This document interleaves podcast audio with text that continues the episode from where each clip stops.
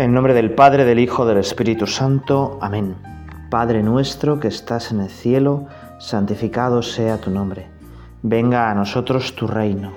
Hágase tu voluntad en la tierra como en el cielo. Danos hoy nuestro pan de cada día, perdona nuestras ofensas, como también nosotros perdonamos a los que nos ofenden. No nos dejes caer a tentación y líbranos del mal. Queremos comenzar hoy con un pequeño cuento podríamos llamarlo la historia del álamo listillo. Un esbelto álamo planteó a los árboles del bosque este orgulloso pensamiento. Hermanos, la tierra nos pertenece a nosotros. De nosotros dependen los hombres, los animales. Sin nosotros no pueden vivir. Somos los que alimentamos a la vaca, a la oveja, al pájaro. Somos el centro del universo. Pero hay un poder que todavía nos domina, que nos oprime, el sol. De él dicen que depende nuestra vida. El sol se siente superior a nosotros, está ya arriba en el ancho firmamento y tenemos que revelarnos. Cuando no dependamos del sol, seremos de verdad libres. Hermanos, os tengo que decir una gran verdad, siguió el álamo podemos vivir sin la luz del sol. Algunos de los árboles más viejos, los robles y los olmos, empezaron a murmurar y a decir que eso no podía ser. Pero los árboles jóvenes, al oír verdadera libertad, al oír que serían grandes, que serían los dueños del universo, extendieron sus ramas para escuchar más todavía.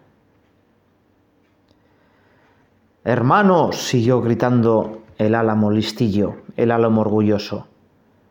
Veo en que algunos no creen y siguen creyendo esa rancia superstición de que necesitamos al sol, pero yo confío en vuestro sentido de independencia. La joven generación va a cambiar las plantas. Tenemos que sacudirnos del yugo del sol. Rebelión, independencia, basta ya dictadura, Tú, viejo sol, vas a ser destronado, llega el fin de tu poder. Y entonces se produjeron gritos de entusiasmo, independencia, seremos libres, nos lo merecemos, por fin. Y entonces el álamo dijo, traslademos nuestra vida a la oscura noche llena de misterios, floreceremos, exhalaremos nuestros perfumes, daremos nuestros frutos sin el sol. Al día siguiente, las personas notaron en el bosque cosas raras. El sol brillaba, era precioso, pero las flores inclinaban sus cabezas hacia el suelo, con los pétalos cerrados. Y cuando salió la luna, las flores se abrieron para recibir su luz. Y poco a poco la vegetación fue cambiando. El trigo estaba como tumbado en el suelo, las flores fueron perdiendo su color, sus hojas se fueron secando y empezó a llegar una especie de otoño al bosque. El álamo, el cabecilla de la rebelión, empezó a tener las hojas amarillas, pero siguió instigando a la independencia. Hermanos, no os echéis atrás. Ahora es cuando necesitamos más valentía, nos hemos vuelto más finos, más nobles, ahora tenemos de verdad personalidad. Adelante, hermanos, sigamos así. Los días que pasaron pues fueron cada vez peor. Hubo una rebelión contra la propia rebelión y volvieron a mirar al sol. Al llegar a la primavera, las plantas que se volvieron al sol sobrevivieron. El álamo listillo era solo un triste espantapájaros. Con su muerte certificó pues que la rebelión pues era una locura. Necesitaban al sol. Bueno, pues nosotros, tú y yo, algo parecido. Fíjate que esto es un cuento, pues como para niños, ¿no? Y una tontería, ¿no? ¿Cómo una planta va a florecer sin, sol? el sol no tiraniza a las plantas, sino que el sol les ayuda a germinar, ¿verdad? Bueno, pues nosotros algo parecido. Nosotros tenemos quizá, el problema es que desde el pecado original hemos tenido una idea quizá muy equivocada de cómo es Dios. Igual que el sol no tiraniza a las plantas, sino que es totalmente imprescindible para que una planta funcione. ¿Os imagináis una bombilla que quisiera brillar sin corriente eléctrica?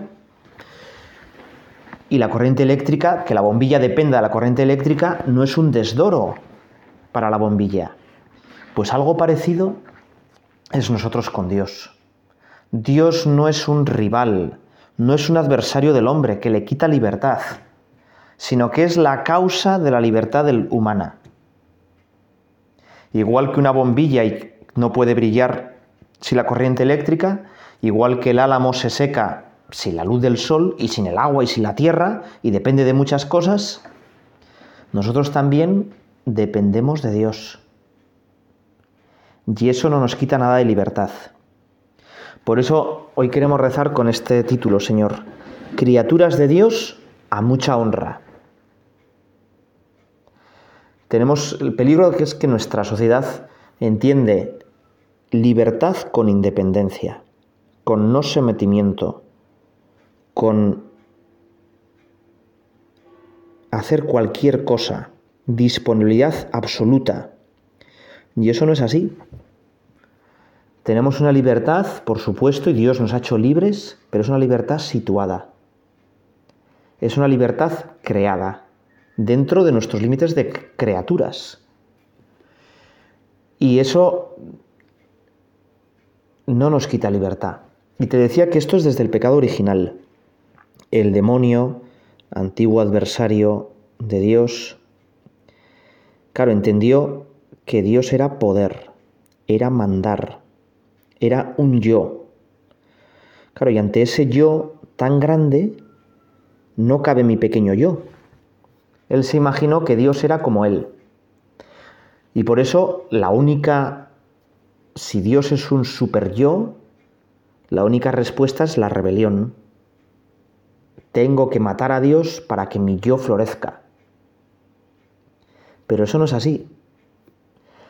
Igual que el sol no aplasta las plantas, y precisamente porque existe pueden existir las plantas, el yo de Dios es un Dios que siempre comparte, que es no es poder, sino servicio, que no es mandar, que no es tener, sino que es dar.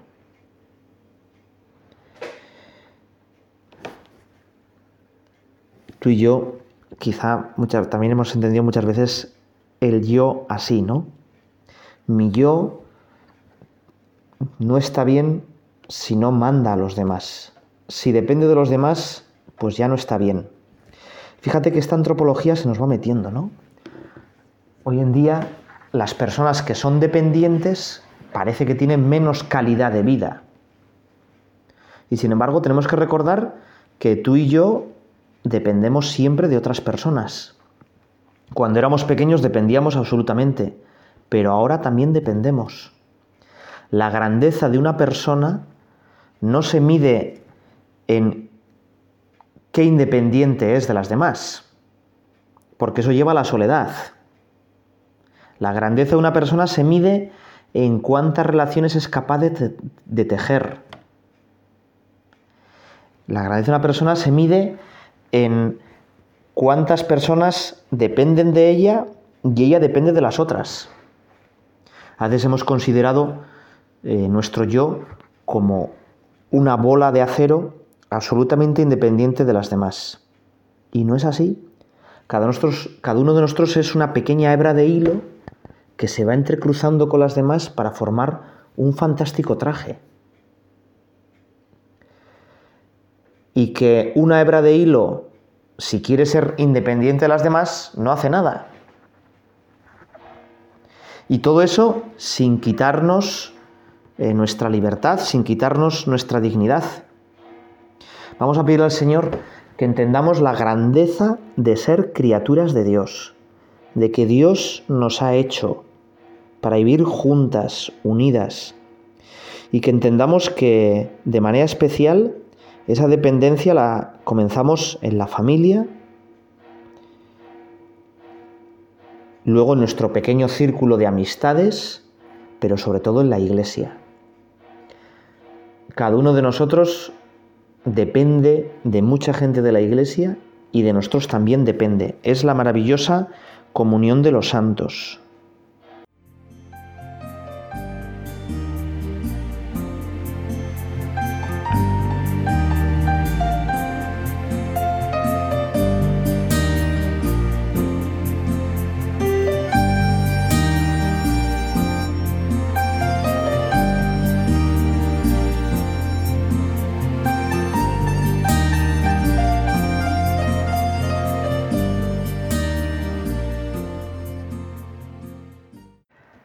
Los pueblos, las personas mayores pues no conocen a todos los niños.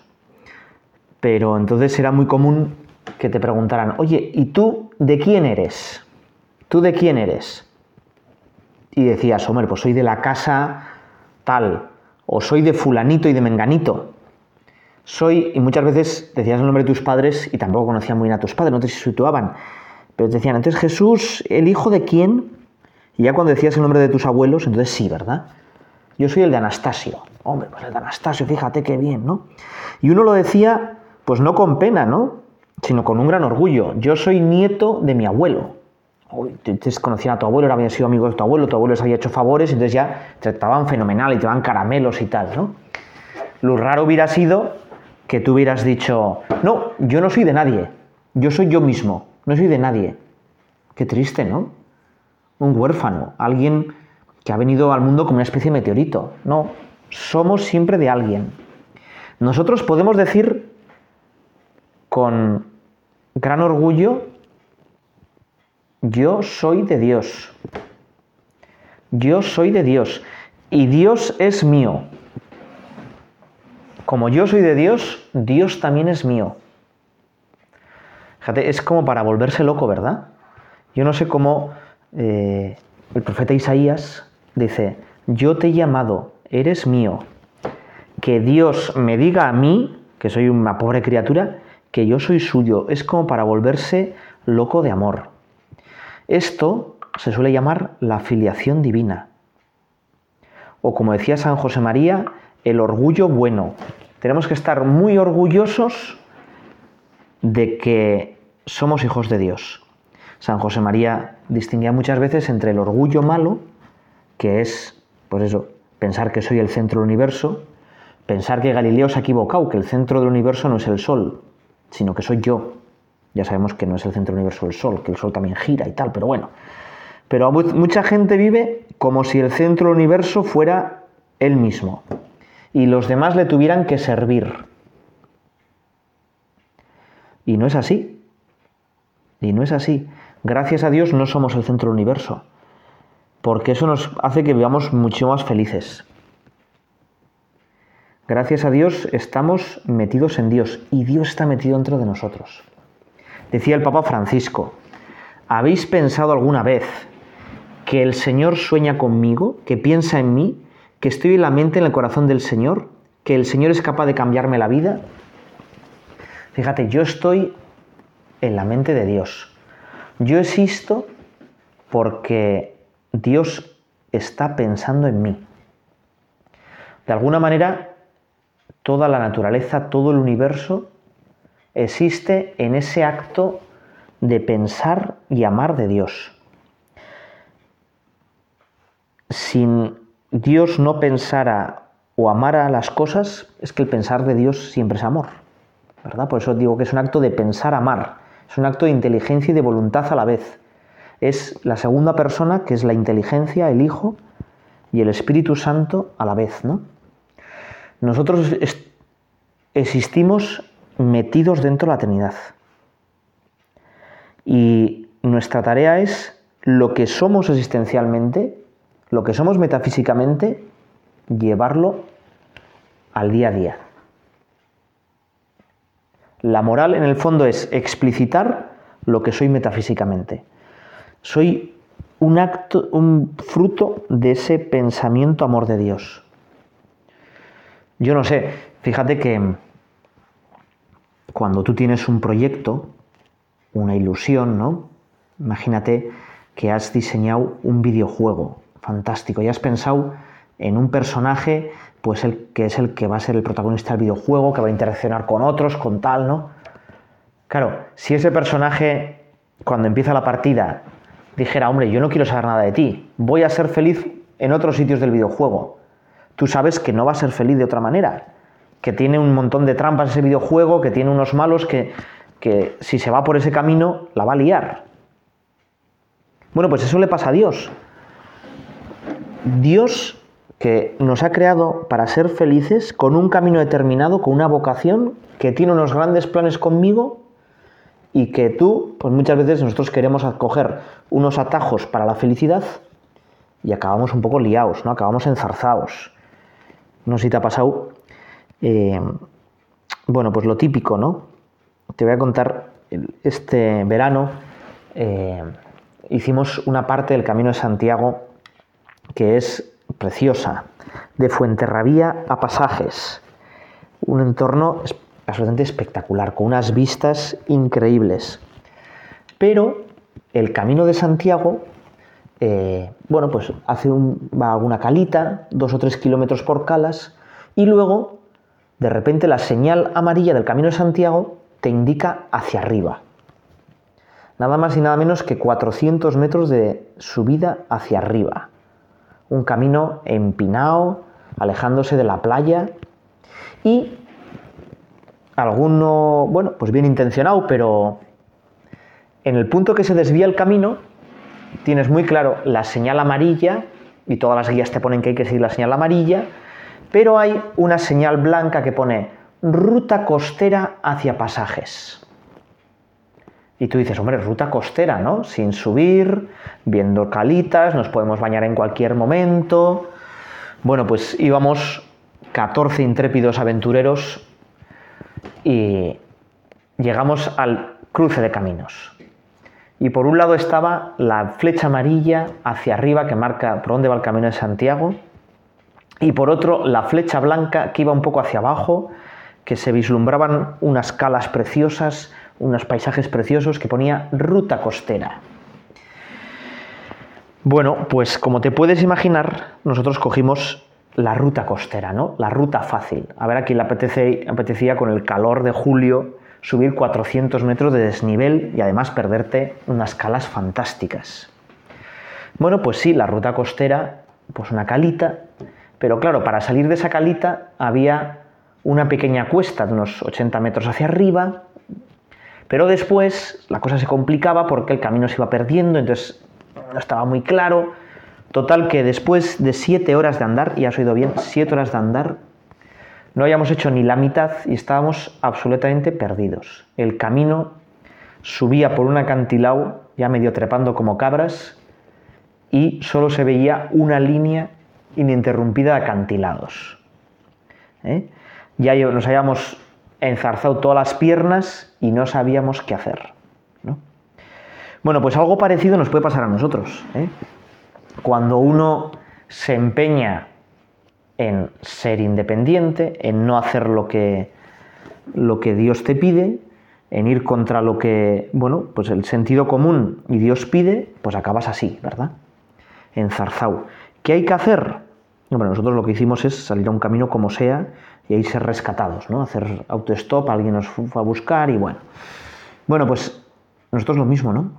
Nosotros tenemos muy fácil cuando estamos enzarzados, cuando estamos en un acantilado que no sabemos cómo salir, recurrir al amor de Dios, recurrir a esa grúa fantástica que es nuestro Padre Dios y recurrir a Él, ¿no? Qué respeto, fíjate que de aquí sale otra consideración, ¿no? Qué respeto, qué veneración, qué cariño hemos de sentir por una sola alma. Porque si yo soy hijo de Dios y Dios me quiere con locura, ese que está ahí pues un poco haciendo el bobo o que me está fastidiando, también es hijo de Dios. Y Dios la ama como algo suyo. Por eso de aquí eh, sale la fraternidad. Acuérdate los lemas de la Revolución Francesa, égalité, liberté, fraternité. Bueno, nos hemos quedado nosotros con la egalité, ¿verdad? Con la igualdad, pero una igualdad mal entendida, una igualdad entendida como uniformidad. Una igualdad que lo diferente es sospechoso y que todo puede ser todo. Porque el problema es que nos hemos quedado con la igualdad y con la libertad. Libertad omnímoda. Yo que puedo ser cualquier cosa. ¿Eh? Y pueden hacer cosas casi ridículas, ¿verdad? Yo puedo ir por el camino a la costa, pero luego tengo que andar mucho más.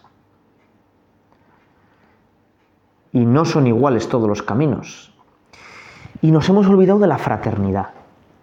Y la fraternidad, que todos somos hermanos, pues implica el compromiso social, implica que yo tengo que luchar contra las injusticias, pero implica que hay un Padre, que Dios es mi Padre. ¿eh? Y eso, que Dios es mi Padre, lo tendríamos que repetir sin parar. ¿eh? Creo que, que todos tenemos eh, en la cabeza este santo, San José María Escriba Balaguer, que bueno, pues había intentado rezar, intentaba rezar media hora por la mañana y media hora por la noche. Y había intentado rezar en el silencio de una iglesia después de celebrar la Santa Misa, total que se había distraído, que no conseguía, que bueno, estaba ahí, ¿no? Y ya salió de aquella iglesia y se montó en el tranvía.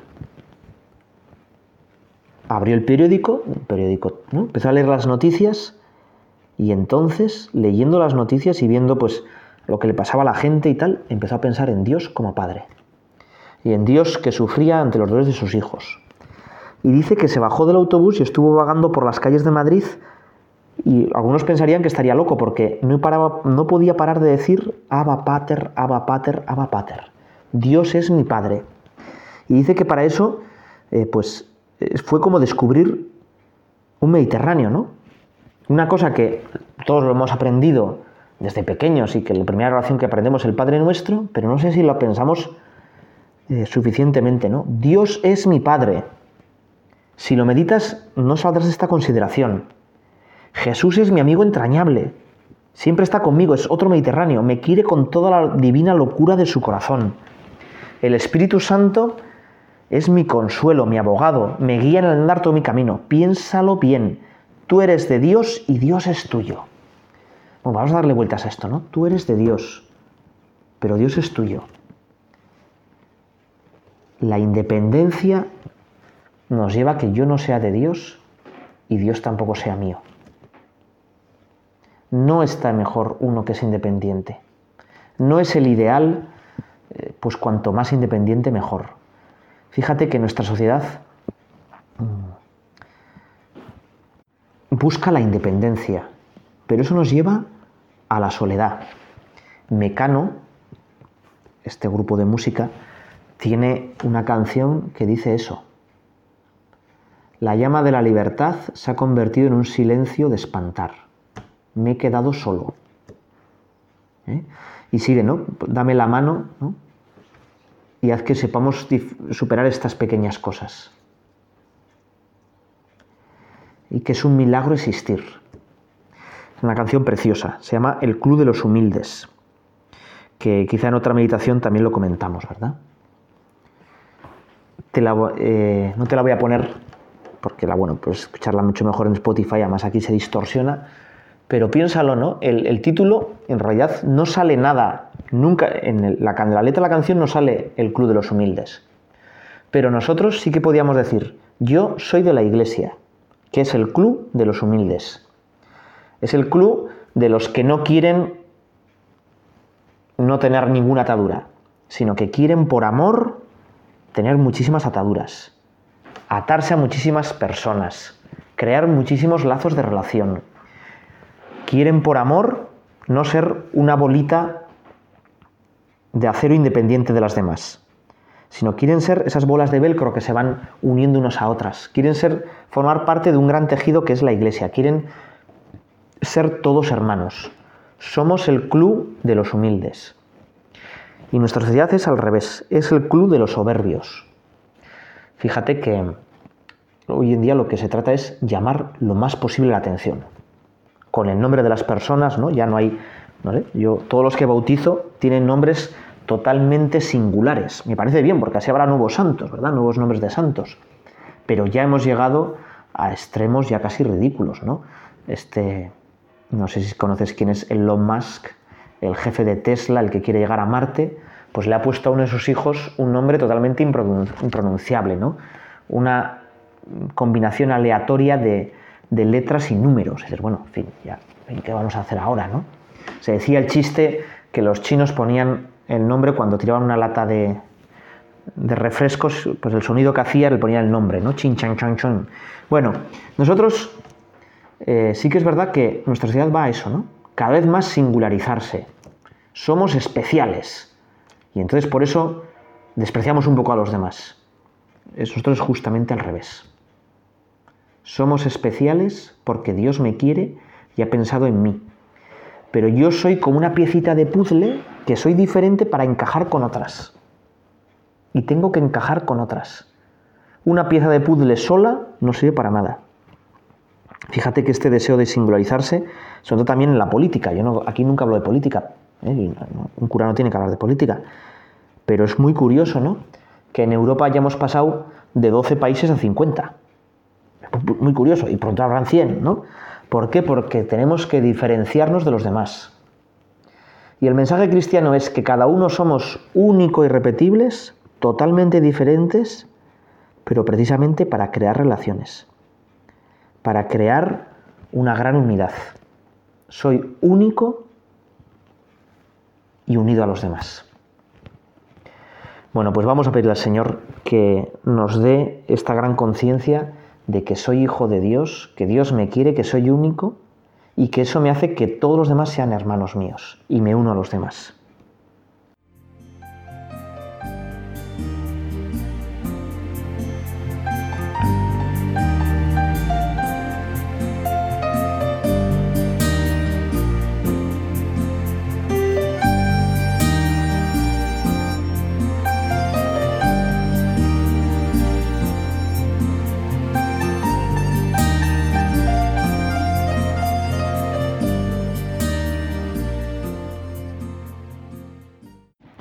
En nombre de esa independencia, de nuestra libertad, al final nos acabamos cargando nuestra propia naturaleza.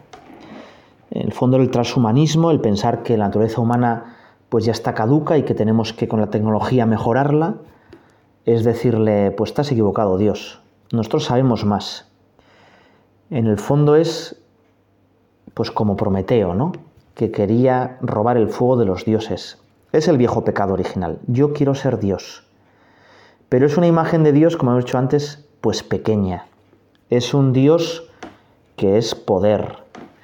Y en el fondo es una imagen de Dios, pues como muy materialista. ¿eh? Y nosotros sabemos que, que eso no nos llena. La parte nuestra que se siente distinta de la tierra, que nos se ha hecho y a la que debemos volver, pues sabe que, eso no le llena nada, que lo terreno no es lo que nos llena, que ser muy poderoso pero solo no sirve de nada. No puede ser como el tío Gilito, ¿no? que nada en monedas de oro. Hay un poeta que dice, ¿qué es la persona? ¿Qué es un animalillo más que desaparecerá como una gota en el océano? ¿O la persona es el amado del gran amante, el poeta del cosmos? Y por eso este mismo poeta dice que lo que más me define no es la tierra, lo que la tierra se va a comer, sino precisamente lo que la tierra no podrá cobrarse. ¿eh? Y por eso somos sobre todo hijos del cielo y no de la tierra. Bueno, pues eso vamos a acabar con un pequeño poema que nos habla de esto, ¿no? Qué grandeza tenemos que un Dios me ama. Dice así: ¿Por qué bajaste a nosotros? ¿Por qué nos salvas, oh Cristo? Desde el antiguo pecado, desde el antiguo castigo, llevamos la vida triste, tenemos roto el camino. Desde la serpiente artera, desde el orgullo maldito, la frente solo sudores y el campo da solo espinos. ¿Por qué bajaste a nosotros? ¿Por qué nos salvas, oh Cristo? En este mundo de vida la muerte lanza su grito. el Padre escuchó el lamento desgarrador e infinito, y en su locura de amor nos envió a su propio Hijo. Tomó nuestra pobre carne, se convirtió en nuestro amigo, para matar en su cuerpo la grandeza del delito. ¿Por qué bajaste a nosotros? ¿Por qué nos salvas, oh Cristo? Si tú no lo diste todo y nosotros lo perdimos. Sabemos que por tu sangre compraste un fruto perdido, hombres de todas las razas y todos los caminos. E hiciste de ellos un reino de sacerdotes, oh Cristo. Tómanos entre tus brazos, que entre llantos y gemidos, tus criaturas esperamos, volver a tu paraíso. Entréganos a tu Padre, Santo y Eterno Principio. Amén.